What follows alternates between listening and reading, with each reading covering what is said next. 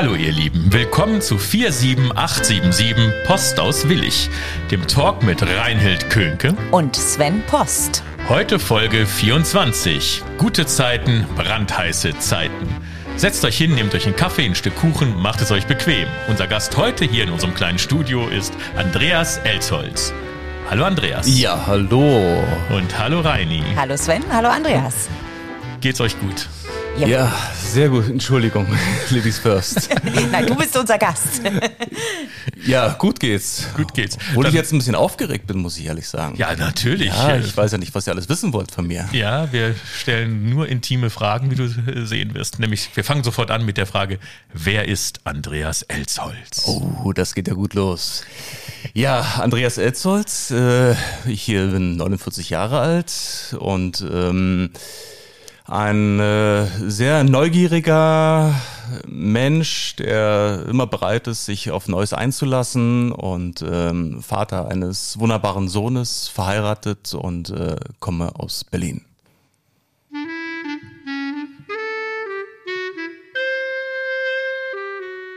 Reinhild fragt. Ja, Andreas, wenn Freunde oder Bekannte dich mit drei Worten beschreiben müssten, welche drei Worte wären das? Oh, hätte ich mal äh, Bekannte mitgenommen.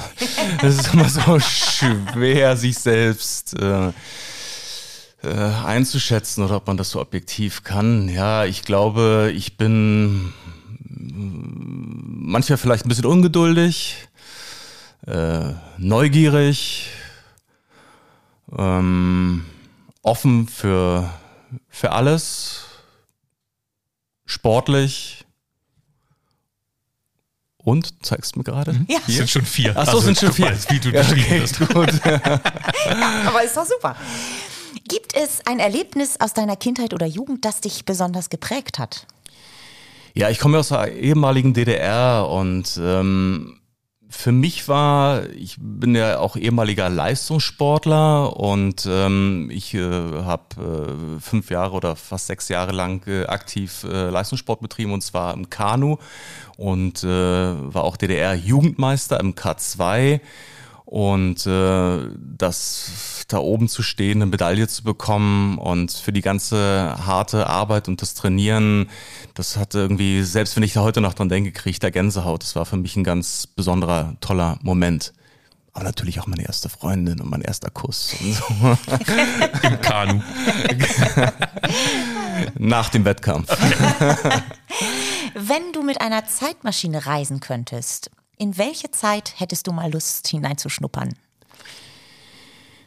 Oh, ich glaube, dass so in den 80er Jahren, ich bin ja geboren 1972, aber so in den 80er Jahren äh, in New York zu sein und das Leben da so zu leben und da Bestandteil vielleicht auch von der Kulturszene zu sein und von dem Ganzen und so, ich glaube, das war eine ziemlich aufregende Zeit. Wenn du drei Wünsche frei hättest, was würdest du dir wünschen? Gesund zu bleiben, viele schöne, tolle, aufregende Projekte umzusetzen, dabei sein zu dürfen und viel zu reisen, viele Kulturen noch kennenzulernen. Das würde, glaube ich, erstmal mir so spontan einfallen. Mhm. Ja. Gibt es eine Lieblingsbeschäftigung in deiner Freizeit? Sport. Nach wie vor äh, bin ich mit Sport groß geworden und gerade auch unserem Beruf, wenn man viel unterwegs ist und äh, auch wenn man Theater spielt und äh, auch wenn man probt oder fertig äh, die Vorstellung fertig sind, runterzukommen, äh, Sport zu machen, das ist für mich wahnsinnig wichtig und äh, ein toller Ausgleich. Kannst du dich noch daran erinnern, was dein erster Berufswunsch war? Mein allererster Berufswunsch war auch wirklich den, den ich dann auch gelernt habe, das war Kfz-Mechaniker. Ah. Den Wunsch und Traumberuf eines jeden jungen Mannes in der ehemaligen DDR. Alle wollten Kfz-Mechaniker werden. Und ich habe das Glück gehabt, durch äh, natürlich auch meinen Sport äh, da an so eine Lehrstelle zu kommen und äh, habe dann ähm, kurz vor der Wende bin ich dann äh, habe ich, äh, war, war ich dann Kfz-Mechaniker und habe das auch fertig gemacht, bin ausgebildeter Kfz-Mechaniker. Oh, ich komme mit meinem Auto zu dir, ich habe nämlich gerade Probleme. ja, kein Problem. es gab, gibt einen kleinen Sprung von den 80ern zu den heutigen Autos. Ja. Aber ich habe gelernt, so auf Volga-Taxen und auf Lada und so auf Icarus-Busse, die in Ungarn gefertigt wurden. Ich weiß ja nicht, was du für ein Auto fährst. Äh, Golf. Das, äh, ja, das kriege ich vielleicht noch hin. Ähm, was war bisher deine weiteste Reise, die du gemacht hast? Meine weiteste Reise war nach das ist gar nicht so lange her. Ich habe vor drei Jahren habe ich das Traumschiff auf den Malediven äh, spielen, da hätte ich, äh, durfte ich mitspielen und da war ich auf den Malediven. Aber ich weiß nicht, ob das von Berlin aus, ich war, ich war natürlich auch in Los Angeles, äh, ob das von den Kilometern, das sind 9500 Kilometer, wie weit das nach Mal auf jeden Fall exotischer. Ja, exotisch, aber weil es gerade so, mir gerade so spontan einfällt und es war so schön, äh, weil es war noch so kurz vor Corona und dann durfte ich da auf den Malediven äh, spielen und äh, dahin fliegen und es war so traumhaft schön, eines so der letzten Paradiese auf dieser Welt. Aber wahrscheinlich ist, glaube ich, Los Angeles noch weiter. Ne? Kann sein. Australien, ja. Neuseeland würde mich, äh, würde mich reizen, aber da war ich leider noch nicht. Aber ich habe ein schulpflichtiges Kind und mal gucken, weil wenn, muss man vielleicht auch fünf, sechs Wochen dahin fahren und äh, mhm. Ferien sind immer nicht so lang und in, in den Sommermonaten ist es meist so, dass man irgendwie auch immer dreht oder äh, Theater spielt. Äh, hat sich das noch nicht ergeben, aber mal gucken, wenn Julius aus der Schule raus ist, dass wir uns vielleicht mal dann in den Flieger setzen und dann mal vielleicht irgendwie schön Australien und Neuseeland entdecken. Schön, ja. Und wofür bist du in deinem Leben am meisten dankbar? Am meisten dankbar bin ich, dass ich so eine tolle Familie haben darf. Eine tolle Frau, ein tolles Kind und dass ich äh, ja, gesund geblieben bin und äh, ja, dass ich äh, dann hier im Sommer auch äh, mich wieder äh, neuen Herausforderungen stellen kann und immer wieder neue Projekte auf mich äh, warten und man nie weiß, äh, wenn man so Silvester feiert, wie was was einen so erwartet und was auf einen zukommt und was einen für tolle Menschen so begegnen oder dass wir jetzt hier zusammensitzen und äh, uns hier kennenlernen über über so ein tolles Format, äh, was ja auch irgendwie schön ist. Also ja, das ist sehr aufregend.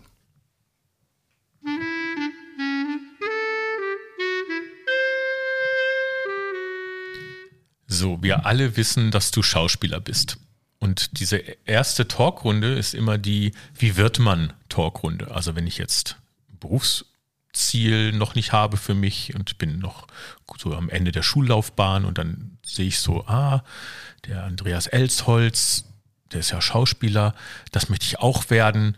Wie wird man denn Schauspieler? Also wie bist du zur Schauspielerei gekommen? Du hast Kfz-Mechaniker wollte gerade sagen Trabitroniker, äh, aber du hast auf dem Wolga gelernt.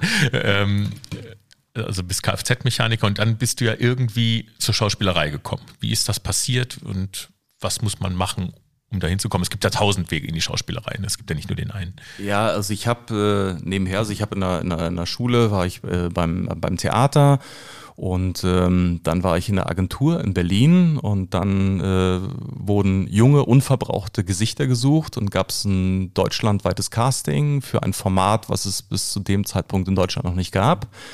Und ähm, dann wurde ich eingeladen zum Casting und habe dann vorgesprochen für zwei äh, Rollen und dann gab es nochmal ein Casting äh, in einer kleineren Runde und dann war es so, dass ich dann die Rolle des Heiko Richters bei gute Zeiten, schlechte Zeiten äh, bekommen habe. Und von dem Tag an, von der Zusage und dann mit dem Drehbeginn und mit der Ausstrahlung äh, war nichts mehr so, wie es war in meinem Leben. Das glaube ich, ja. Und wie lange lief das mit dir? Äh, ich habe insgesamt äh, 1000 Folgen gedreht, also dreieinhalb Jahre. Krass. Und jetzt hast du so nonchalant gesagt, ja, ich war in einer Agentur und dann gab es diesen Auftrag. Aber wie ist, bist du denn überhaupt zu dieser Agentur gekommen? Wie ist dieser Wunsch entstanden?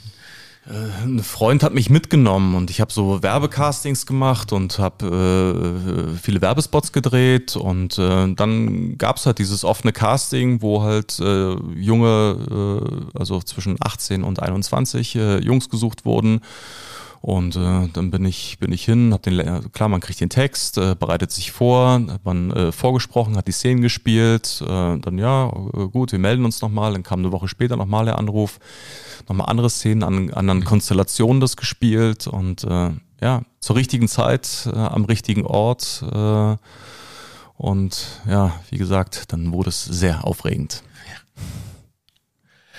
Und was heißt aufregend? Äh, darf ich das fragen? Ist das schon zu indiskret?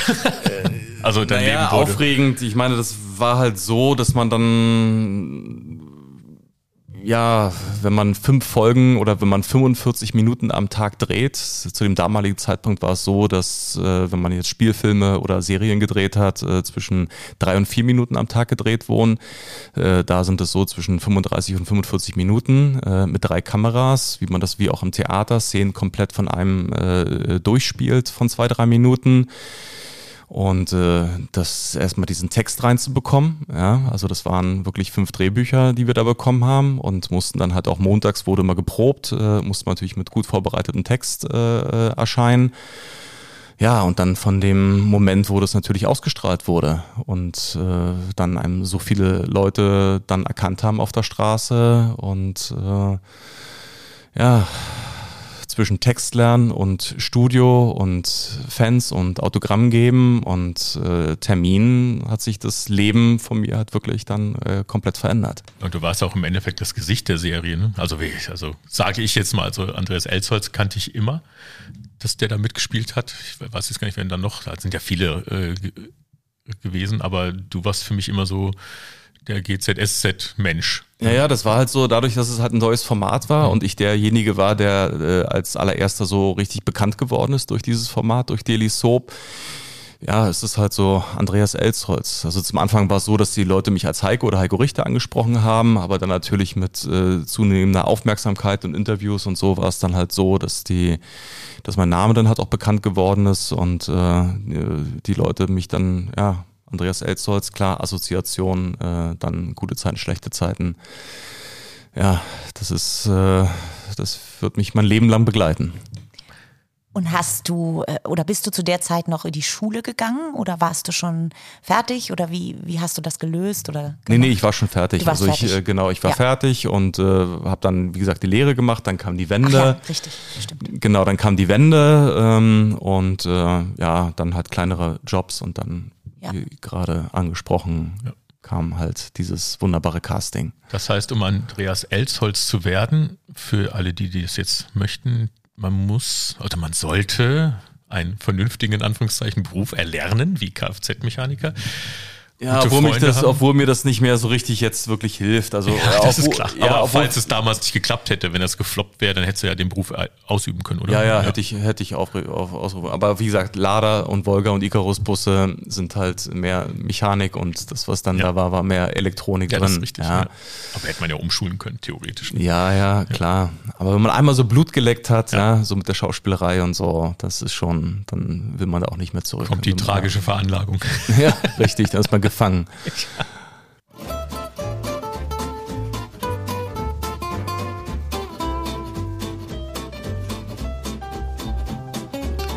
Verrückte Tatsachen über Andreas Elsholz. So, wir haben ja eben schon eine verrückte Tatsache ist ja einfach, dass du diese Kfz-Mechaniker-Ausbildung gemacht hast. Da haben wir aber schon drüber geredet. Reinhold, du hast ja, auch ein Thema. Ich äh, habe jetzt ja eben gehört im Vorgespräch, dass du Fotograf bist. Und zwar nicht nur so hobbymäßig, sondern dass da richtig was draus geworden ist. Erzähl doch mal was darüber. Ja, das ist ja, wenn man wenn man so Schauspieler ist, äh, ist man natürlich so ein Teil von so einer von so einer großen Maschinerie. Ja? Man ist abhängig von seinen Kollegen, man ist abhängig äh, von dem Licht, man ist abhängig auch klar von dem Publikum. Wie ist die Stimmung? Und ein Zahnrädchen geht ins ins nächste. Man ist immer irgendwie Teil eines großen Ganzen.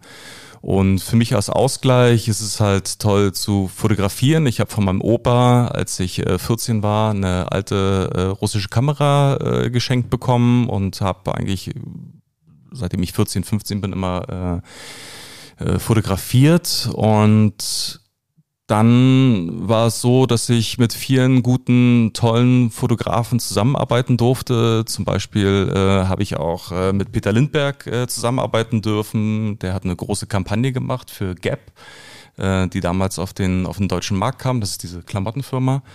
Äh, die es jetzt nicht mehr gibt, aber wer in England oder in Amerika ist, der kennt das ja. Und die wollten halt auf den deutschen Markt und Peter Lindbergh hat dafür die, hat dafür die Fotos und die Kampagne gemacht und mich nach Paris geflogen und durfte mit Peter Lindbergh äh, arbeiten. Das war wirklich eine tolle Begegnung, ganz äh, toller, angenehmer äh, Mensch, Fotograf, Weltstar, aber wirklich frei von Allüren und äh, war Andreas, Mensch, guck mal, wie fühlst du dich wohl, was möchtest du für Musik hören, guck mal, ich habe das und das vorbereitet, guck mal, du ziehst das weiße Hemd an, guck mal, habe ich hier die Windmaschine aufgebaut, äh, wenn dich irgendwas stört, sag Bescheid und wir machen das hier und stell dich mal hin und haben geredet und er hat schon fotografiert.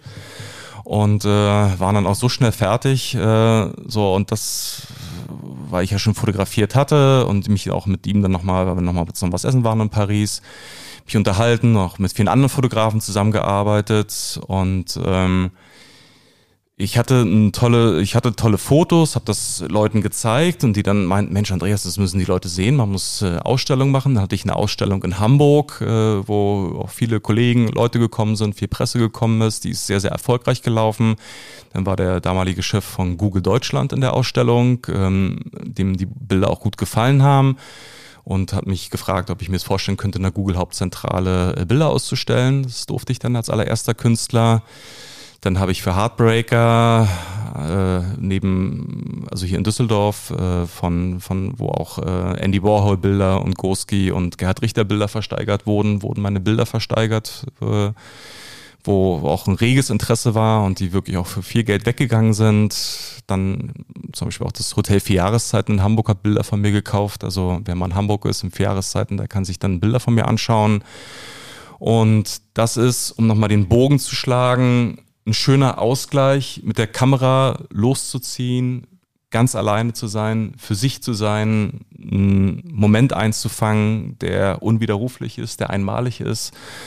Und äh, Bilder, die mir gefallen, die ich schön finde, die zu entwickeln, die dann äh, zu produzieren, eine Ausstellung zu geben und dann den Leuten das gefällt und dafür noch Geld ausgeben. Und nicht, weil ich Andreas Elsholz bin, sondern weil ihnen die Bilder so gefallen. Äh, das macht, das ist, das ist wirklich ein, das äh, macht mich wahnsinnig glücklich. Und es ist ein schöner Ausgleich zur Schauspielerei, wo man halt klar funktionieren muss, abhängig ist und äh, fotografieren, für sich sein, mit der Kamera sein, losziehen. Man vergisst Ort, Zeit und alles und äh, fängt dann einen schönen Moment ein und dann ja, die Leute noch Geld für ausgeben. Das ist, macht mich wahnsinnig glücklich.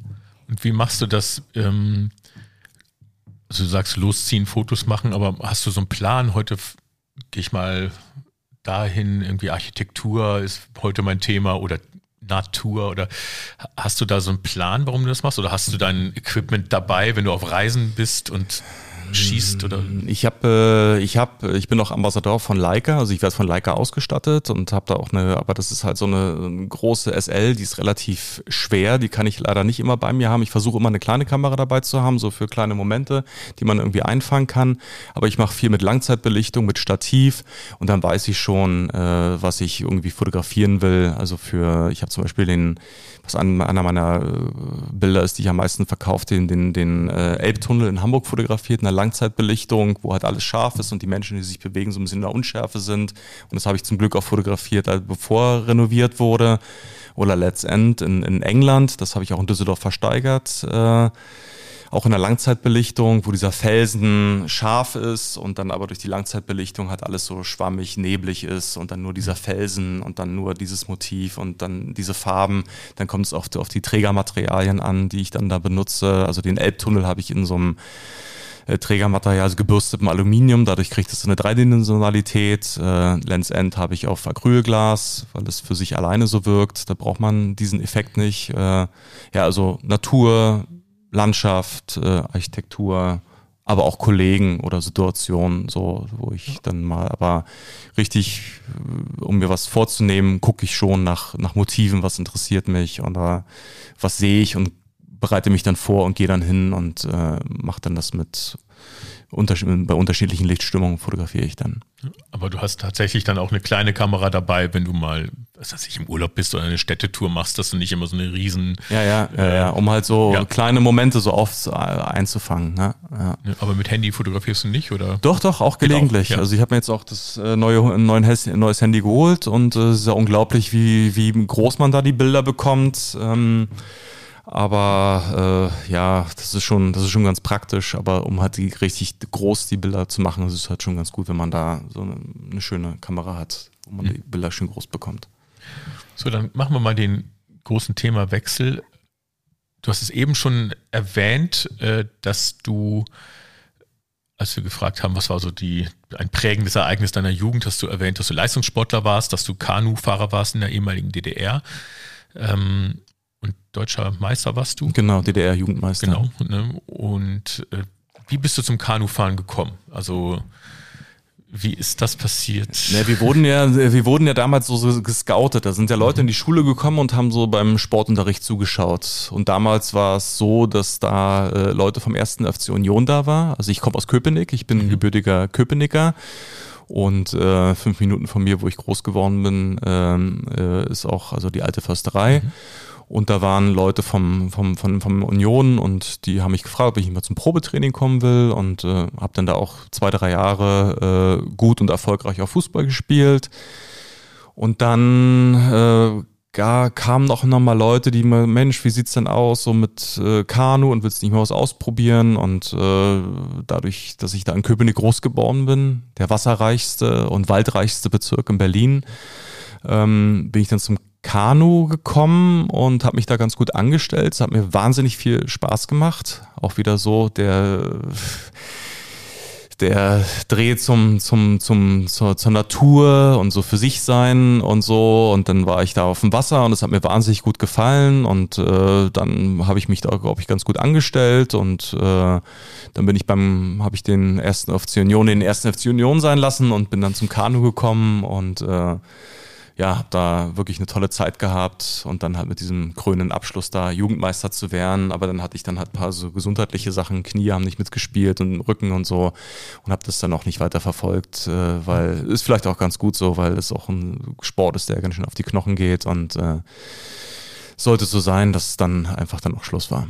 Ja, und bist du denn dem Kanusport noch verbunden in irgendeiner Form? Also Ruderst du noch mal freizeitmäßig ein wenig oder bist Paddeln, du noch Paddeln, also Paddeln? Paddeln ist so, ach schade, wir sind, wir sind, es ist halt so Paddeln, man hat ein Paddel und dann links, rechts, links, rechts und Rudern ist halt so und dann ziehen und ja. beim Rudern guckt man äh, nicht, wo man hinfährt und beim Kanu sieht man, wo man hinfährt mhm. und Rudern ist so äh, andersrum, also Paddeln ähm, jedes Mal, wenn ich irgendwo bin äh, und da irgendwo ein Flüsschen ist, wo man sich ein Kanu ausleihen kann, dann äh, miete ich mir ein Kanu und äh, äh, paddel dann so ein bisschen, ja. Oh, okay. Ja. Das kann man hier auch übrigens, ne? haben wir mal gesehen. An der Niers ja. gibt es ja? so, so, ja. so kanu stellen. Ich weiß nicht, ob man sein eigenes mitbringen muss oder ob man eins leihen kann, aber das kann man ja bestimmt rausfinden. Das kannst du dann im Sommer als Ausgleich ja, machen, richtig, wenn, wenn du in Nersen hier gespielt das hast. Das muss ja gehen, dass man richtig, eine Aktion macht mit dir und Paddeln. Ich habe gerade auf den Spielplan geguckt, 20, 30 spielen wir und äh, dann kann man den Vormittag natürlich gut nutzen. Ja,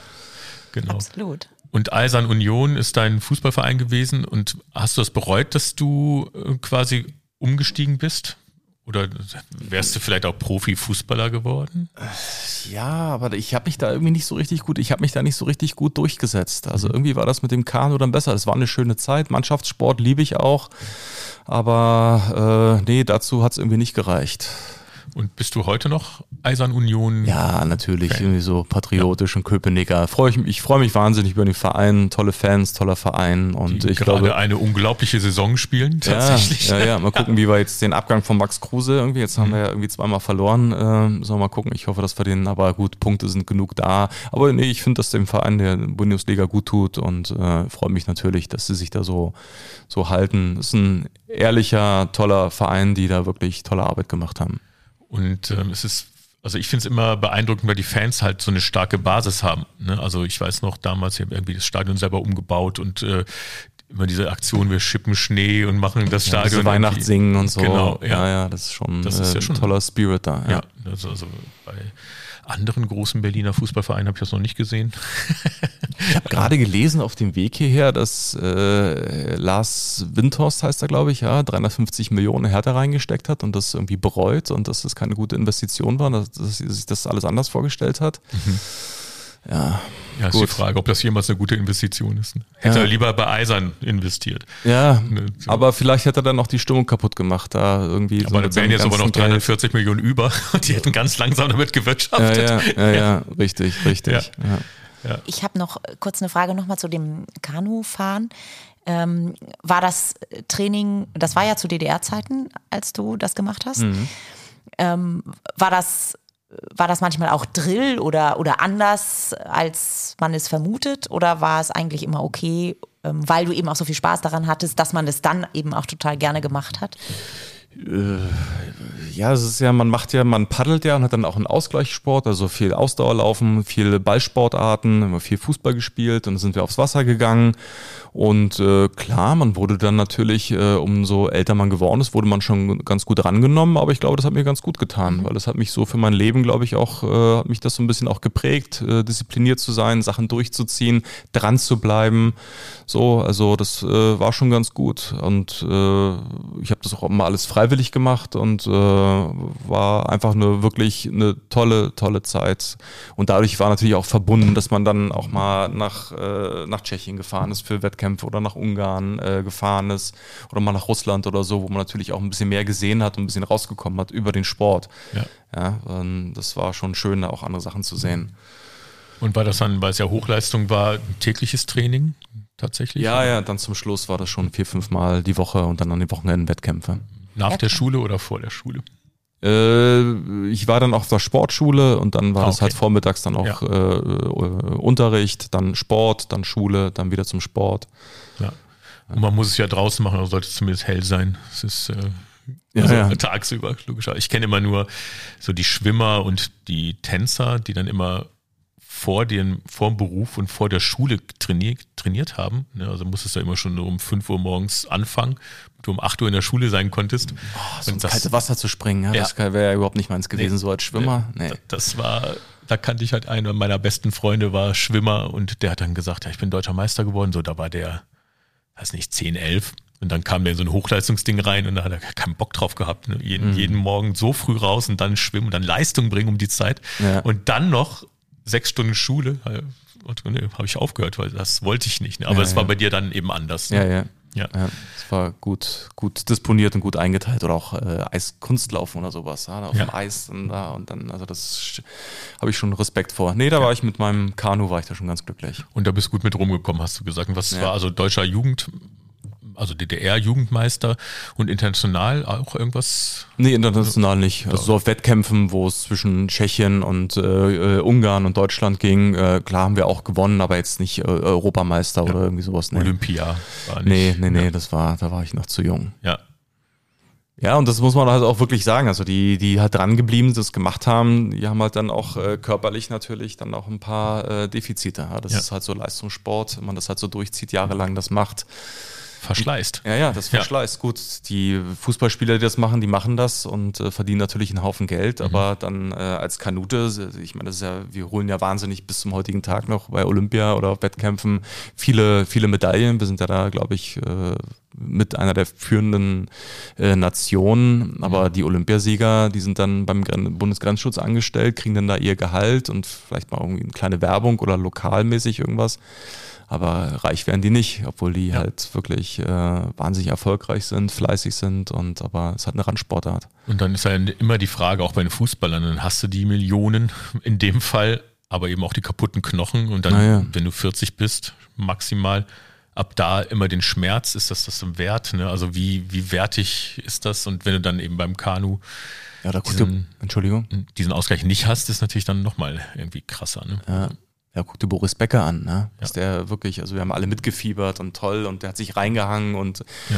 seine Hechts und so, aber wenn er natürlich dahin gefallen ist und so, dann sich für die Hüften und so war das natürlich alles nicht so gut. Ja, genau. Und dann bist du so ein bisschen verloren ne, danach. Ja, ja, deswegen Gesundheit, wenn du Schmerzen hast äh, und so und alles, das dich dein Leben lang begleitet und das 10, 15 Jahre lang durchziehst, äh, klar, viel Geld hast oder verdienst, jetzt im Fall Boris Becker jetzt nicht, aber ja. anderen Leistungssportlern, ähm, dann ja, gut.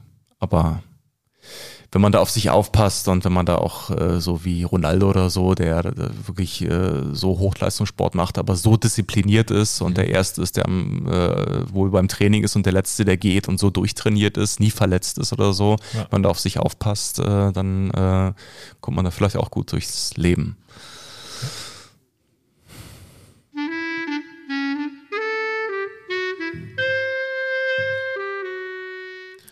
So, Hochleistungssport war jetzt nicht dein Beruf, aber Schauspiel. Ähm, ich vergleiche das manchmal mit so Leistungssportlern tatsächlich, weil das ist ja auch in irgendeiner Form eine hohe Leistung, die wir bringen müssen. Ne? Also zumindest fit bleiben und spielen und kreativ sein und sein Leben so gestalten. Äh, GZSZ hast du tausend Folgen lang gedreht, sagtest du dreieinhalb Jahre, tausend Folgen hört sich immer an, wie ich habe das 40 Jahre lang gemacht, mhm. aber es ist ja. natürlich daily äh, relativ äh, kurz. So, und dann warst du Mitte 20 und hast schon wieder quasi aufgehört mit GZSZ und wie ist es dann weitergegangen? Wie ist denn dein Leben so als Schauspieler gewesen? Das ich habe ja aufgehört, weil ich äh, neue Herausforderungen gesucht habe und äh, viele tolle Angebote hatte und äh, habe dann äh, international äh, gearbeitet, also mit Eduardo Molinaro, dem Regisseur von Ein Käfig voller Nahen, habe ich, äh, hab ich zusammenspielen dürfen, beziehungsweise er hat Regie geführt. Italien habe ich gearbeitet, dann habe ich Jets Leben am Limit äh, gedreht, die mhm. teuerste, aufwendigste Serie, die ProSieben äh, jemals produziert hat, ähm, wo ich einen äh, Tornado-Piloten gespielt habe. Was dann leider nach einem Jahr ausge abgesetzt wurde, weil dann im Kosovo halt wirklich dann Bundeswehr-Tornados mhm. geflogen sind. Das wurde dann abgesetzt. Äh, weiß ich nicht, vier, fünf Rosamunde Pilchers äh, gedreht. Äh, dann ähm, tolle Fernsehfilme gemacht habe, Kids, äh, ähm, Kids von Berlin, eine ZDF-Serie gedreht habe und äh, und dann vor zehn Jahren auch angefangen habe, Theater zu spielen und ähm, was auch völliges Neuland war für mich. Wollte ich gerade fragen, wie war da der Schritt von? Ja, das ist halt, das kann man nicht miteinander vergleichen. Ne? Ich war halt neugierig, ich hatte immer das Angebot, aber es hat äh, zeitlich nicht, hat es äh, sich immer überschnitten mit, mit dem Drehen und hat es nicht funktioniert und äh, also das ist schon, das ist schon nochmal auch eine andere Hausnummer. Es ist halt mhm. wirklich, also von dem, von den, von dem Text die Sachen durchzuspielen. Du kannst, wenn das dann gespielt wird, du kannst nicht absetzen. Du musst gucken, wenn irgendwas passiert, muss man, muss es irgendwie äh, weitergehen. Du kannst nicht sagen, okay, gut, wir steigen da jetzt nochmal ein, ja. sondern so, das ist immer, immer wieder, es ist immer anders. Ja, jede, jeder Abend ist anders. Du weißt nie, was dich erwartet und äh, du kriegst das direkte äh, Feedback vom Publikum. Musst gucken, dass du bei dir bleibst, dass du deinen Fokus bei dir behältst. Äh, also viele Leute kriegen, also Kollegen kriegen das dann mit, was dann so passiert. Ich kriege gar nichts. Also ich bin bei mir, bei der Rolle, Figur, gucken, was mache ich, wo ich gehe, weil alles andere würde mich äh, durcheinander bringen und äh, das war, also das habe ich mir, also ich wusste, dass das eine, dass das, dass das eine ordentliche Arbeit ist und dass das was anderes ist, aber das äh, dachte ich mir so, dass ich dann geprobt habe und dann das allererste Mal vor Publikum, das war schon mega Erfahrung, ganz, ganz toll, macht mir Riesenspaß. Mhm aber nicht zu unterschätzen. Also das ja. ist wirklich äh, toll, was da Kollegen und Leute und die Theater spielen, mit was für einer Energie, für eine Inbrunst, wie viel Liebe, Leidenschaft da drin steckt. Ja, und äh, das ist bei Weiben jetzt nicht so gut bezahlt wie äh, Filmschauspieler und was da wirklich tolle, also was da Leute leisten und wirklich alles geben und Energy und Power und so und ja, und dann kommt halt Corona und dann dürfen das die Leute nicht mehr so. Ja. Das ist, aber das ist ja gut, das lassen wir jetzt mal weg, wir wollen nicht so viel darüber reden. nee.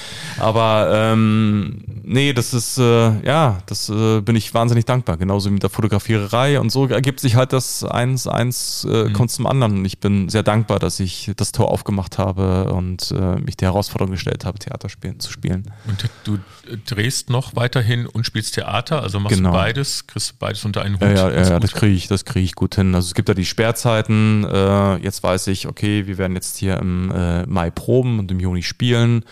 Und äh, jetzt in dem Fall wäre es jetzt auch so, wenn jetzt äh, Soko äh, Köln anfragen würde, könnte ich ja jetzt, wenn ich jetzt hier spiele, vormittags auch äh, drehen mhm. und dann abends auch Theater spielen. Also das äh, da Aber eigentlich ja wolltest du ja paddeln. Du kannst nicht zu Soko Köln gehen. Ja, genau. Hier ums Schloss rum ist so ein schöner Graben. ja, habe ich, hab ich gerade schon dich gesehen. Nicht befriedigen, glaube ich. Nee. ja, aber, aber es wäre für die Zuschauer bestimmt total toll. Ja. Das heißt, du hast ja jetzt, ich meine, 72er Jahrgang mit Anfang 20 hast du GZSZ gemacht, also dein halbes Leben hast du was anderes gemacht. Ne? Aber du hast eben gedreht und hast äh, Theater gespielt. Wo hast du dein erstes Theaterengagement gehabt? Mein allererstes habe ich in der äh, Komödie, Komödie in Braunschweig äh, mhm. gehabt. Äh, Harry und Sally. Oh, ja, ja. Diesem Film mit der mhm. McWine, mit der Stöhnszene habe ich Harry und Sally gespielt. Dann war ich äh, in Düsseldorf äh, in einer Komödie in der Steinstraße. An der Seite von Anita Kupsch habe ich da gespielt. Und dann habe ich, ich bin so ein bisschen prädestiniert äh, auf Filmrollen. Also dann habe ich äh, Der Nanny äh, in Dresden gespielt okay. und auch hier in einer ähm, äh, Theater an der Kö mit Robbie Heinersdorf. Äh, der Nanny, wo ich die Rolle von Matthias Schweighöfer gespielt habe. Und äh, ja, jetzt letztes Jahr ähm, habe ich äh, Boeing Boeing gespielt mhm. an der Seite von Ralf Morgenstern in ganz Deutschland auf Tournee und äh, in ähm, Braunschweig. Ja, und jetzt bin ja. ich hier bei euch. Das heißt natürlich als Berliner, alles, man ist entweder auf Tournee oder Braunschweig ist ja ist nicht ewig weit weg von Berlin, aber auch äh, nicht eben mal vor der Haustür, bist halt viel von zu Hause weg dann, ne, durch das Theaterspielen. Das ist anders als beim Film, da ist man ja komprimierter weg, glaube ich, ne? Und ja, komprimiert weg. Also wenn man jetzt einen Film dreht, also wenn ich jetzt zum Beispiel in England einen Rosamunde Pilcher Film drehe, dann bin ich dann vier Wochen dann in, in England und äh, wenn ein paar Tage frei sind, äh, gut, dann kann man nach Hause fliegen und so, aber dann bin ich halt vier Wochen gebunden, dann wird der mhm. Film äh, abge, äh, abgedreht. Und beim Theater ist es so, dass immer so in der Regel vier, fünf Wochen äh, geprobt wird und dann im Anschluss halt gespielt wird. Also hier ist es jetzt dann so, dass ich dann vier Wochen hier probe und dann vier Wochen hier spiele. Genau. Also en suite, wie wir sagen, ja, am Stück. Genau. Ja, wenn du am Stadttheater ja dann verteilt übers Jahr immer spielen würdest, wenn du als Gast kämst, dann könntest du solche Sachen ja fast gar nicht mehr machen. Ja, da ist dann Spiel. Da, Entschuldigung, jetzt war ich so weit weg hier vom Mikrofon. da ist man dann natürlich ein bisschen mehr gebunden, das ist ein bisschen schwieriger mit dem, ja. mit dem, mit dem, mit dem Drehen. Mhm.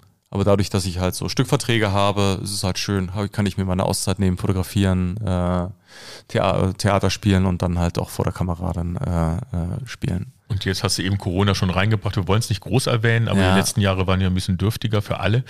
Ähm, jetzt davon abgesehen, läuft es aber gut. Du bist glücklich mit der Entscheidung und äh, kommst durch, gut durch. Ne? Ja, ja, ja, ja. Ich komme ich komm gut durch. Es hart so. Also es ja. ist schon, da sind schon Sachen so vorgefallen und Sachen so, die schon heftig waren, so. Auch Reaktionen, auch im Umfeld und so. Äh, Leute da das nicht so richtig verstanden haben und dann komplett einem auch die Beine weggezogen werden und dann auch mit äh, Engagements, die da nicht funktioniert haben, auch diesen ganzen Wahnsinn mit diesen ganzen Förderungen, die man mhm. jetzt auch teilweise dann wieder zurückzahlen darf und ja. so. Also das ist schon wirklich sehr äh, heftig, was da, was ja. da sich so aufgetan hat. Und äh, ja, und man halt spielt und die Theater dann halt nur halb besetzen dürfen, die mhm. Häuser, privat geführte Theater, ähm, gut, geht's dann auch ans Thema Gage. Ja. ja. Wo dann Leute dann auch für weniger Geld dann spielen. Und man da, sowieso schon nicht reich wird von vornherein. Ne? Ja. Also muss man jetzt auch mal ganz klar ja, sagen. Ja, ja, ja, ja. Also das ist schon, da muss man schon viel persönliche, muss man schon viel, ja, Energie mitbringen und Freude mitbringen und Spaß daran haben. So, ja. und der dann einem teilweise auch so ein bisschen so genommen wird. Aber gut, wir wollen nach vorne gucken und ähm, dass das alles nach vorne geht und ich hoffe, dass die Zuschauer auch zurückkommen, obwohl ich jetzt auch den Eindruck hatte, also als ich jetzt gespielt habe und auch auf Tournee war, dass die Leute auch ausgehungert sind, die wollen ins Theater gehen, die wollen sich amüsieren und so, aber dass die Leute halt uns wieder besuchen kommen, uns ja. unterstützen und dass wir und gemeinsam ja eine schöne ja eine ne? schöne ja. eine schöne Zeit haben. Ja. Und hast du drunter zu leiden gehabt unter der Soap-Rolle? Hat man dir das quasi vorgeworfen, in Anführungszeichen? Das kommt der Soap-Darsteller, der ins Theater will? Also. Nö, gar nicht. Also nicht so oft wie klar, man, als ich dann halt angefangen habe, Theater zu spielen, gut, ich habe halt auch Coaches gehabt, habe mich gut vorbereitet und so, aber trotzdem sind natürlich Abläufe beim Theater anders als mhm. beim, beim Drehen so und äh, die ein bisschen skeptisch waren, aber ich denke, dass man die dann auch eingefangen hat ja. äh, wieder so und ja. dann einfach auch eine schöne Zeit genommen hat. Und ja, äh, ja da hat mir das ja, du hast mich zum Anfang gefragt, Andreas einschätzen und wie so, aber ich glaube, dass mir so dieses DDR und Kfz-Mechaniker und wo komme ich ja. her, dass ich so gut down to earth bin, runterkomme und jetzt ja. auch nicht raushängen lasse, dass ich jetzt irgendwie hier und da mal vor 20 ja. Jahren und da mal bekannt und genau, so. Das ist so und das, glaube ich, hat mir auch so geholfen, so durchs Leben zu kommen. Super. Ja.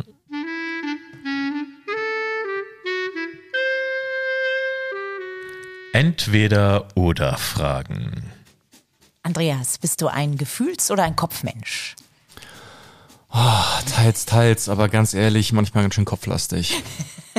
Wo würdest du lieber Urlaub machen? Am Meer oder in den Bergen? Am Meer. Bist du eher ein Morgen- oder ein Abendmensch? Mehr ein Abendmensch. Bist du Träumer oder Realist? Ach, Realist. Wenn bei dir im Haushalt etwas kaputt geht, bist du Heimwerker oder rufst du sofort den Klempner? Nee, nee, nee, ich bin Heimwerker. Ich habe ein äh, schönes Häuschen und äh, da ist es ganz gut, wenn man ein bisschen was drauf hat, also Heimwerker. Welche Urlaubsform würdest du wählen? Äh, Wellness oder Wandern? Hm, Kommt drauf an, wenn ich so ein anstrengendes Stück hatte, ist Wellness ganz schön, aber so wandern, um den Kopf frei zu kriegen, ist auch ganz nett. Magst du lieber Schokopudding oder Vanillepudding? jetzt wirst du psychologisch Wo analysiert. Wo führt mich die Reise jetzt hin? Ganz ehrlich, unter uns, weil wir ja unter uns sind. Genau, das ja? hört ja keiner. Vanillepudding. ähm, kommt bei dir die Tageszeitung ins Haus oder liest du alles übers Internet? Mm, Internet. Trinkst du lieber Kaffee oder Tee?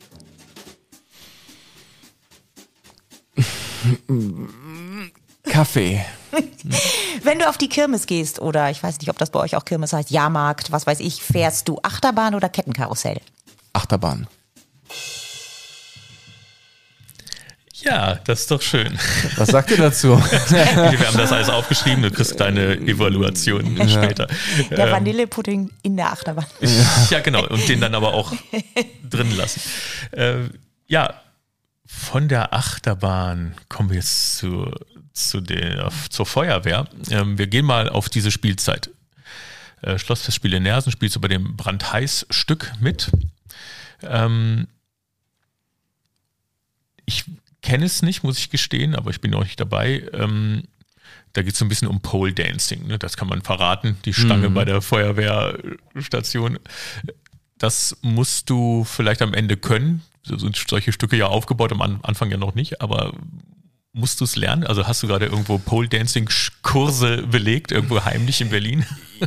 Ja, aber abgesprochen hier mit, äh, mit, dem, mit dem Jan Bodinus hier, unserem ja. Intendanten. Also das ist äh, wahnsinnige Herausforderung. Ja? ja. Also ich habe jetzt wirklich in der Tat, habe ich jetzt einen Anfängerkurs, äh, habe auch schon vier Kurse hinter mir. Ist wahnsinnig anspruchsvoll, komplett was Neues, was ich da lernen muss und was die Mädels, also ich habe bisher nur mit Mädels zusammen äh, gearbeitet und äh, die Kurse besucht, äh, was die da drauf haben. Das ist wirklich, also Kunst, ja, also ja. Akrobatik und äh, was, was, was, was, wie toll die sich da bewegen und so. Und das ist wirklich äh, Zirkus, Akrobatik und das ist, ist äh, ja große Heraus. Das ist das ist die größte Herausforderung, die ich in den letzten Jahren äh, so habe. Also das ist äh, wirklich.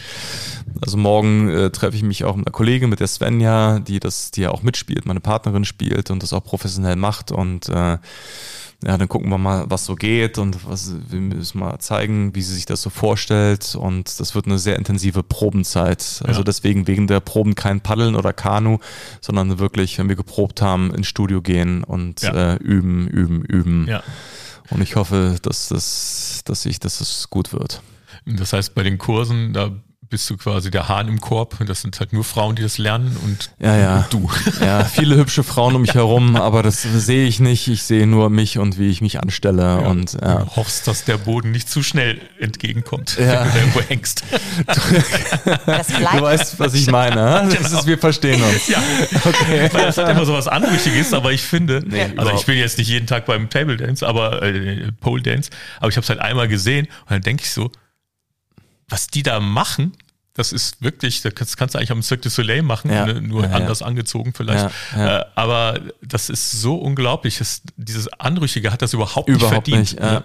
So, Ja, ja, finde ich auch. Es hat wirklich was, was, was Tolles künstlerisch. Also ich finde das wirklich enorm und sich da zu bewegen und Kopf über und sich dann zu drehen und so und wirklich zu tanzen. Es ist eigentlich, eigentlich ist es ein Ja. toller Sport, ja? Ja. Also auch für uns jetzt so. Für Schauspieler ist das wirklich Tanz, Bewegung, es ist Krafttraining, äh, diese Eleganz und so. Also das ist äh, wirklich, also ich habe jetzt klar dieses riesen, diesen riesen Berg vor mir und ich bin am Anfang und den muss ich jetzt erklimmen und ich hoffe, dass es gut wird, aber ich kann mir das wirklich vorstellen, ja, dass man das auch weiterführt, Ja. weil das ist so für den Körper und für, also ich merke da, ich habe Muskelkater an Stellen, wo ich das gar nicht irgendwie wo du so gar nicht dachte- wusstest, dass da Muskeln ja, sind. ja, ja, richtig, aber dann mit der Bewegung und so, also es ist wirklich, also in Berlin in dem Studio, wo ich auch bin, da sind die Kurse auch, trotzdem man auch äh, äh, getestet und ich muss auch einen Tagestester ankommen, weil wir eng aufeinander sind und muss Negativtest mitbringen und so, aber trotzdem, die Kurse sind teilweise auf Wochen ausgebucht, also Mhm. auch diesen Level, ich bin jetzt Level 0, dann gibt es 1, 2, 3, 4, 3, 4 ist komplett über Wochen hin ausgebucht.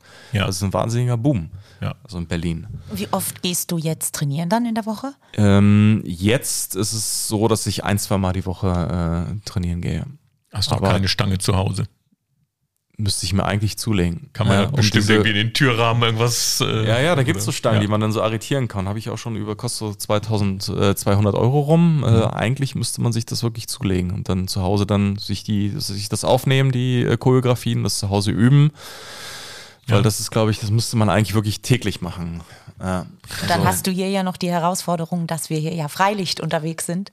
ja, ja, Und ja, ja, wir, ähm, Wo auch immer die Stange steht. wenn die Sta ja und wenn Regen kommt oder Ja, ja. also äh, wir haben ja ja alle Ex alle Wetterextreme von knallheiß auch abends, ne? ja, wenn es dann rutschig wird. Ja, mal- rutschig wird. Ja, ja, und dann, wenn es Wenn regnet. es schüttet und dir das Wasser Ja. in den Mund läuft, weil du gerade Ja, ja.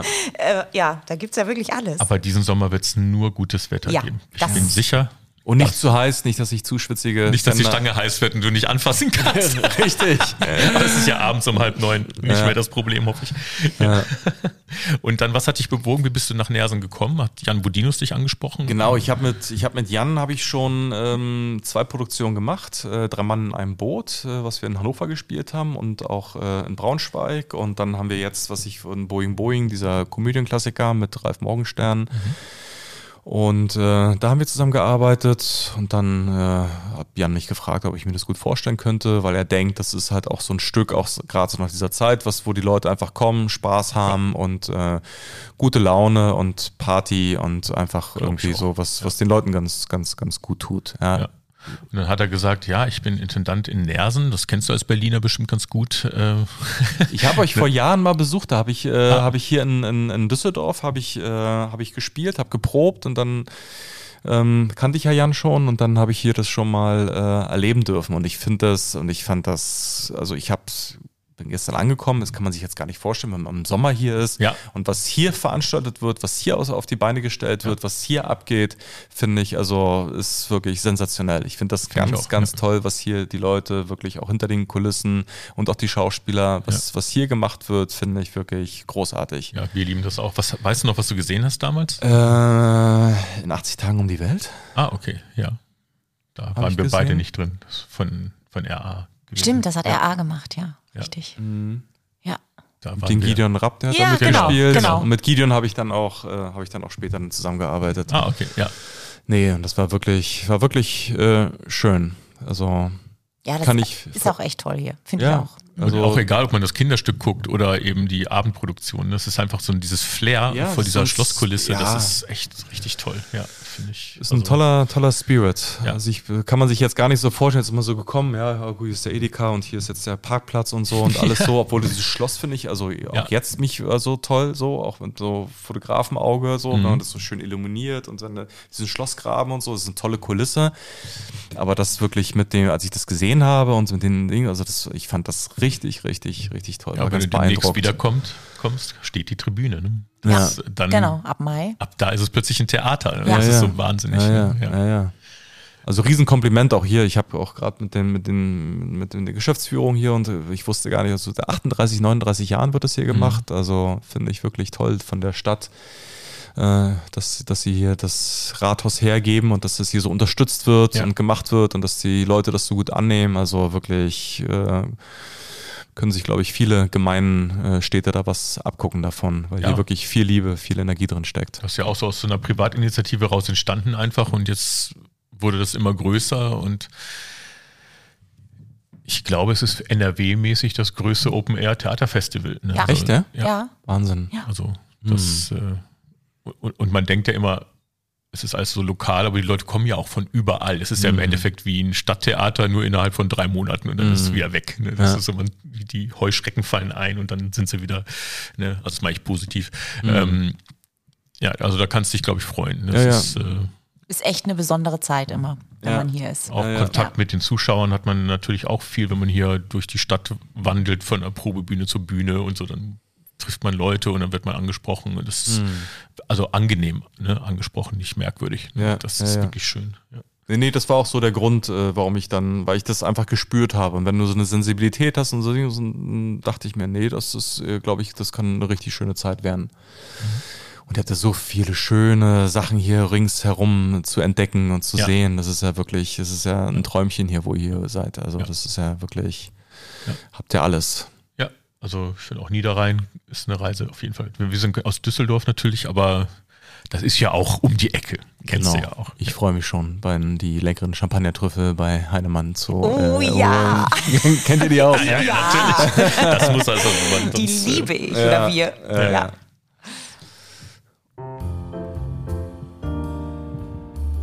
So, Andreas, jetzt bleiben wir natürlich bei der Kultur und kommen zu unserem digitalen Poesiealbum, wo du uns jetzt quasi reinschreibst, sprichst. Du hast uns ein Zitat mitgebracht. Ja, mein Zitat lautet: Leben und leben lassen. Und das ist so ein kleines Motto von dir.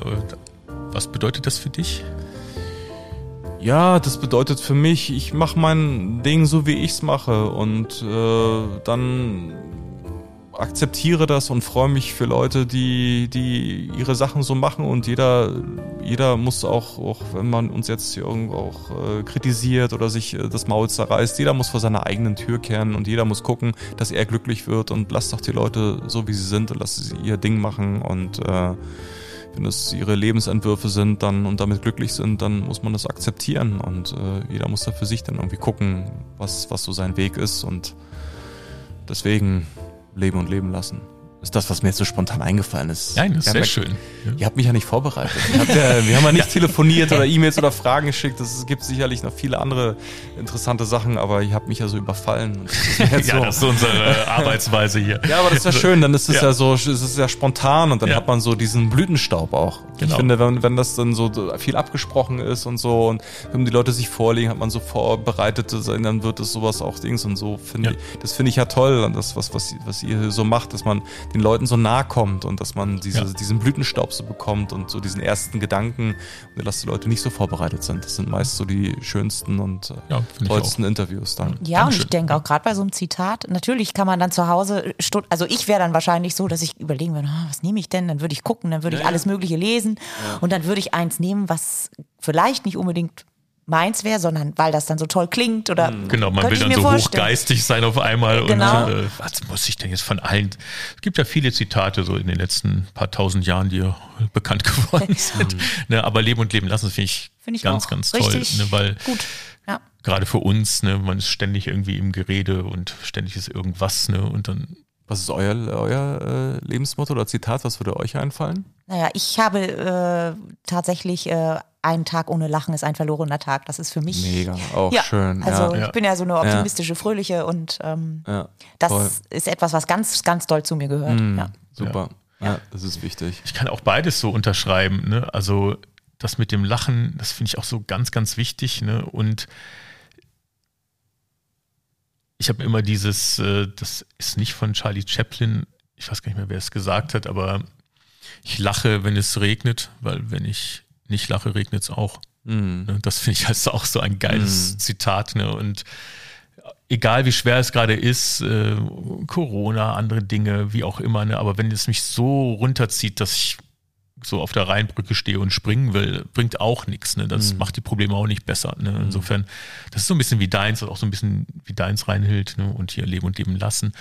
Äh, ich finde, so Toleranz einfach zu zeigen, ne? das finde ich ganz, ganz wichtig im Moment. Gerade im Moment, wo alle sich so aufspalten in so verschiedene Lager in allen Themen, ne? Mhm. nicht nur Corona, sondern es gibt ja alle Themen, jeder ist plötzlich Experte überall und hat so eine eigene Meinung für sich gebucht Mhm. und lässt gar nichts anderes mehr Ja, gelten. die werden doch ne? richtig bockig dann, bockig, Mhm. aggressiv und so und das ist einfach und hören den Leuten nicht mehr zu. ja. Das Ja. ist wichtig, auch sich das Gegenüber auch mal anzuhören und sich die Argumente anzuhören, Ja. sich damit auseinanderzusetzen. Das ist so eine Aggressivität irgendwie. Genau. Da, ne? so also gerade so eine Toleranz und Vielfalt ist ja wichtig. Ne? Und ich, ich verstehe auch nicht alles. Ne? Also wenn ich mit Leuten rede, deren Themen pff, verstehe ich manchmal nicht, warum die so denken, aber die denken eben so. Hm. Und dann kann ich lieber neugierig nachfragen, bist ja auch ein neugieriger Mensch. Ne? Hm. Und kann ja auch hinterher denken, so, ja, finde ich Quatsch, aber, aber wer bin ich, dass ich darüber urteile? Mhm. Also ich stehe ja nicht über anderen Leuten und verurteile die, sondern jeder, was du sagst, hat ja seinen Lebensentwurf. Und wenn er damit glücklich ist, soll er damit leben. Ne? Also es steht mir nicht zu, Ja. das zu verurteilen. ja. Richtig. Spannendes Thema. Ja, das ist kein eigener, ein Mhm. eigener Podcast. Ne? Da- Das haben wir jetzt mal kurz abgehandelt. Äh, zu unserem äh, Poesiealbum gehört natürlich auch immer ein Lieblingsfilm. Das ist einfach, weil wir ein, weil wir selber Film- und Seriengucker sind. Äh, dein Lieblingsfilm ist Ich habe so viele, ich habe so viele, so viele Filme, die ich Jetzt toll wirst du wieder überfallen. finde. Jetzt bin Ich, ich liebe Guy Ritchie, Sherlock Holmes fällt mir jetzt spontan Mhm. ein, aber auch so eine ganzen, also alle Filme finde ich da so viel Liebe da drin. Dann Once a Time in Hollywood, äh, das finde ich toll. Tarantino-Filme. Netflix finde ich auch äh, also, tolle Serien, ja, so Haus des Geldes. Ja. Wie heißt mit der, mit der, mit der Schauspielerin Kammer? mit Ja, der, der äh, Damen Damen Gambit. Gambit. Dan Gamble, Ja, genau, super. tolle, da kann man sich auch gut drin verlieren. Hat mir auch geholfen, so in dieser ganzen äh, tristen Zeit und äh, wo man viel Zeit hatte. Ja. Da habe ich mich auch gut drin verloren in diesen ganzen Irgendwann Serien. hatte man Netflix durch, dann musste man Disney Plus abonnieren und dann war da. Ja. Das haben wir alles.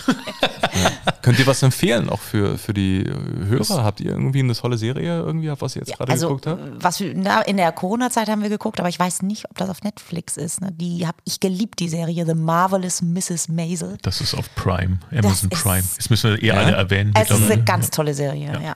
Die Ja. ist Das muss ich mir mal Das gleich. ist Super. über eine Frau, eine junge Dame, die aus einem jüdischen Haushalt kommt, wo die Eltern relativ streng, aber nicht orthodox, aber streng sind. Und die will, also sie lebt in einer Scheidung, was schon der erste Skandal ist, weil es spielt in den 50er Jahren, glaube ich, ja 60er. tolle Äh, Kostüme, Und tolle sie will Ausstattung. Comedian werden. Und das ist ja als Frau sowieso schon schwieriger. Ne? Das, also Co- Comedy, Stand-up-Comedy ist unerhört äh, in der Zeit. Und die schlägt sich da jetzt so durch und entdeckt so dieses Leben für sich. Und das hat halt viel so Stand-up-Comedy-Sachen, aber eben eine hervorragende Besetzung. Der Ja, Vater. und auch eine Ernsthaftigkeit, die dahinter steckt. Ja, also es ist keine Comedy-Show, ne? Das ist wirklich eine richtig gute, schön ausgestattete Show. Äh, wie heißt er? Tony Schalup, der den Monk gespielt hat, spielt den Vater von ihr. Ne? Das ist ein geiler Schauspieler. Ja. Ne? Und Ja. da stimmt einfach alles. Ne? Also das kann ich auch empfehlen. Das Ja, haben wir wie- neulich wie- gerade. The The- Marvelous Mrs. Maisel. Okay. Gott. Wir verlinken das mal nicht aus Gründen von Copyright-Fragen, ja. aber das können wir dir nochmal aufschreiben. Oder ja. jetzt gerade haben wir dieses, äh, was wir nie aussprechen können, weil wir immer vergessen, wie er heißt, The Woman in the House Across The, the Girl street? in the Window, ah, Across the Street from the Girl in the Window. Der längste Titel aller Zeiten äh, bei Netflix. Das ist ein Krimi. Total abgefahren. Also richtig gute Serie, kurze Folgen, 30 Minuten immer. Mhm. Ne? Also es sind acht Folgen oder neun Folgen, also man kommt da relativ schnell durch. Es sind alles abgefahrene, nicht ganz verständliche Krimiserie. Also man weiß hinterher nicht, ist das jetzt alles so wirklich passiert oder nicht. Wartet jetzt auf eine zweite Staffel, falls es die gibt, die vielleicht mal was erklärt.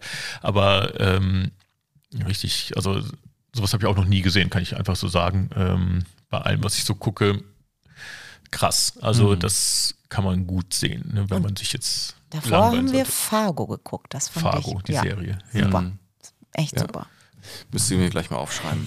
Ja, so, liebe eure, Zuschauer. Eure Augenstrahlen so, das ja. muss ja sehr gut sein. Ja, das ist sehr gut. Aber wir sind ja hier bei dir. Also Sherlock Holmes. Ne, das, ich mache mal von Fargo Krimi und Woman in the House Across the Street from the Girl in the Window, so heißt er.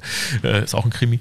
Kommen wir zu Sherlock Holmes. Äh, du hast die Guy Ritchie-Version der, das habe ich eben schon gesagt, Ex-Mann von Madonna, das heißt jetzt nichts, aber der hat, macht ja auch so Tarantino-eskere in britisch Film, also ein bisschen abgefahren, ja, aber gute Dialoge. Ich. Ja, das ne? mag ich so, genau. die Geschichten, auch die Kameraführung, die Erzählweise und so. Also ich finde, diese ersten Filme so fand ich nicht so von ihm, aber ich finde, das ist, das ist auch so viel Liebe, so viel Leidenschaft in den Sachen drin.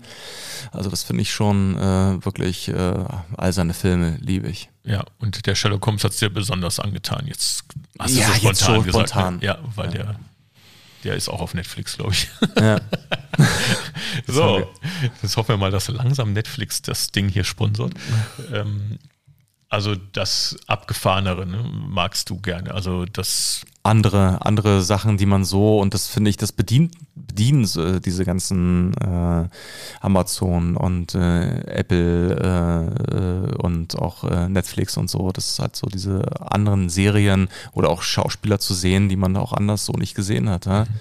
Good Morning äh, America fand ich, ich war nie so Jennifer Anderson mäßig so. Also ja. war nie so richtig ja, so. Morning Show meinst du? Morning Show, Entschuldigung. Ja, genau. ja. ja süß, mega kraftvoll, Energie, sexy, hammer, toll. Also ja. hat sie mir richtig gut gefallen. Ja, die ist, ja, die fand ich auch super. Show, Habe ich ja. auch gern geguckt. Mhm. Ja. ja. Da haben wir jetzt die, hier die zweite Staffel noch vor uns. Ich warte ja immer, weil ich bin jetzt echt so äh, versaut von diesen ganzen Netflix-Sachen, dass ich keine Lust mehr habe, auf Folgen zu warten. Ich warte jetzt immer, bis alles da ist und dann gucke ich's. Ne, sondern ich kann jetzt nicht eine Woche warten auf den nächsten. Das war ja früher immer so. Ne? Mm. Aber das geht nicht.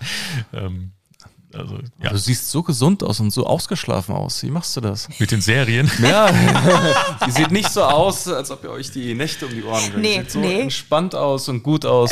Dankeschön. Danke. danke, danke. Wir sehen so gut aus, dass wir Podcasts machen und keine Videogeschichten. Stimmt. Ja, wartet mal ab. Jetzt müssen die Zuschauer einfach glauben, was du sagst. Ja, genau. Oder Zuhörer sind es ja bei uns. Ja, vielen Dank, vielen Dank. Ähm, mit diesen Worten gehen wir mal in die Zukunftsaussichten. Das also, war es schon.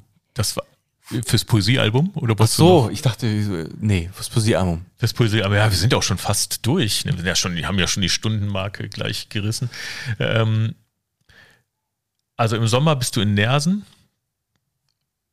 Brandheiß ist relativ schnell dann auch, was heißt schnell, also ist ja irgendwann abgespielt. Ne? Genau, also, im Juni, ich glaube am 2. Juli haben die letzte Vorstellung. Ja, ja. Ne, weil die Festspiele gehen dann noch bis August, dann geht es mhm. ja noch weiter mit Gott und mit äh, dem Loriot. Ähm, was machst du danach? Was hast du so in der Pipeline? Hast du schon Projekte, Urlaub oder? Ich will, also in Berlin fangen, glaube ich, dann, äh, das kommt mir ganz gut gelegen. Also den ganzen Juni ist noch äh, Schule in Berlin. Ich, äh, das ist immer so schwer zu planen, aber eigentlich, ich war jetzt zehn Jahre lang nicht mehr in Amerika. Und ich will eigentlich, äh, die Patentante von meinem Sohn äh, ist äh, Amerikanerin und ist, äh, lebt in Los Angeles. Eigentlich wollten wir dann nach Los Angeles fliegen. Mhm. Aber mal gucken, das ist ja bei uns immer so kurzfristig. Ich meine, gut, Theater ist immer so, kann man so ein bisschen länger planen, da hat man dann äh, die Anfragen und weiß dann Bescheid. Mit dem Drehen ist es immer relativ kurzfristig. Äh, mal gucken, was dann da reinkommt.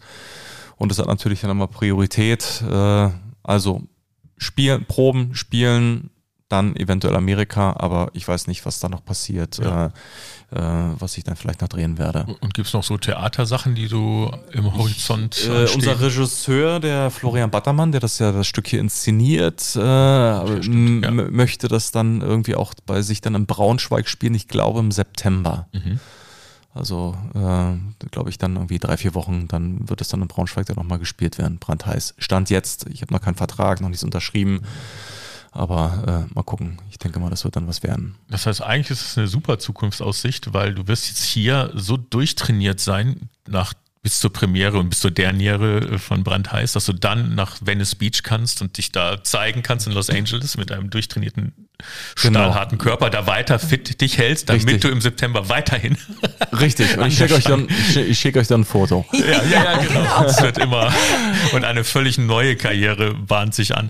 So der große Pole Dancer. Ja, mal gucken. Ja. Das ist ja, man, es ist ja, das ist auch im Leben ist es ja auch so, dass man irgendwie, es hat ja alles irgendwie einen Grund, warum gewisse Sachen so sein sollen, wie sie sind. Und ja. äh, da muss man entweder zugreifen und äh, das machen oder nicht. Und wer weiß, also ich glaube schon, wenn das jetzt richtig losgeht und dann auch mit den Proben und so, also körperlich äh, kann man da nur gewinnen. Ja. Ja, also, ja, auf jeden Fall. Wir sehen uns ja dann hier. Zieh dich warm an. Ja, ja, du kommst dann mit. Äh, müssen denn die Training. Kollegen auch an die Stange eigentlich? Ja, ja, Bist du der Einzige, der da tanzt? Nee, nee, die müssen, die anderen beiden Jungs müssen auch. Das heißt, die trainieren aber auch Stunden. Ja, ja. kommen nicht zur Leseprobe und lesen das zum ersten Mal, dass sie sowas machen müssen. Nee, nee, ich glaube, die wissen Bescheid. Die wissen auch an. okay, gut. Manchmal ist das ja so am Theater, ne, dass man so, was muss ich machen? Ähm, ja, cool. Und Fotografie, hast du da auch so Projekte, schon so geplant? Das ist ja immer die ganze Zeit über, ja. habe ich da immer so Sachen und dann immer egal, wo ich bin, habe ich, äh, suche ich mir was raus. Das ist immer so, immer in meinem Kopf und wenn ich irgendwo bin und dann äh, mache ich, äh, habe ich Kamera dabei. Weil das ja. ist ja, ja immer wieder gucken, was man für, für Momente einfängt. Und natürlich nächstes Jahr Champions League mit Union. Das, das überall wär, mit Das hätte doch was. Ne? Ja, ja. Und dann mit der Kamera, dann begleitest du die kameratechnisch, machst du ja. so einen geilen Fotoband über das Champions League Jahr. Richtig. Das kann man ja vielleicht äh, auch mal anstoßen. Stimmt, Dankeschön. Ja. Du bist der Guide. Das hatte ich gar nicht. Ich bin hierher gekommen mit der Bahn und pünktlich und jetzt kommt man hierher und wird, siehst du, völlig, völlig neue Ideen und Sachen, ja. die sich da wieder so entwickeln. Siehst du? Siehst du? Und das ist einfach das nur mit mir reden. Ja. Du bist aus deinem äh, äh, Passat ausgestiegen mit deiner wunderbaren, hübschen Frau, äh, mit deinem Equipment und dann, ja. und dann tun sich hier solche tollen Momente auf. Ja, ja. aber das wäre doch was. Ja. Und wenn wir das dann machen, dann stellen wir das vor und dann äh, rede, reden wir darüber. Ja, oh, gute Idee. Oh, die Bildbände und äh, dann kommen wir nach Berlin, machen einen eisern Podcast. Gibt es wahrscheinlich schon. Ne? Also, aber ja, aber dann so wie wir es machen. So wie wir es machen. Richtig. Gut. Ja, Andreas, das war's schon. Du hast eben schon gesagt, oh, schon vorbei, aber wir haben ja gesagt, machen eine Stunde, eine Kaffeestunde hier bei Kaffee und Kuchen. Ihr Lieben, das war 47877 Post aus Willig, heute mit der Folge 24. Gute Zeiten, brandheiße Zeiten. Dank dir, Andreas, dass du die Zeit für uns genommen hast. Ich bedanke mich bei euch. Es hat wahnsinnigen Spaß gemacht. Toll. Und ich freue mich auf den Sommer und dann gehen wir hier mal schön ein Bierchen trinken zusammen. Das machen wir. Dank dir, Reinhild. Danke, Sven und danke, Andreas. Ja. Und ihr trinkt euren Kaffee aus, esst den Kuchen auf und dann aber ganz schnell ab ins Internet oder zu den Vorverkaufsstellen brandheiße Zeiten, die Karten kaufen. Gibt auch noch andere Stücke, aber das machen wir zuerst voll. Äh, wir freuen uns alle. Andreas bei der Stange zu halten. So, ich muss das einmal sagen.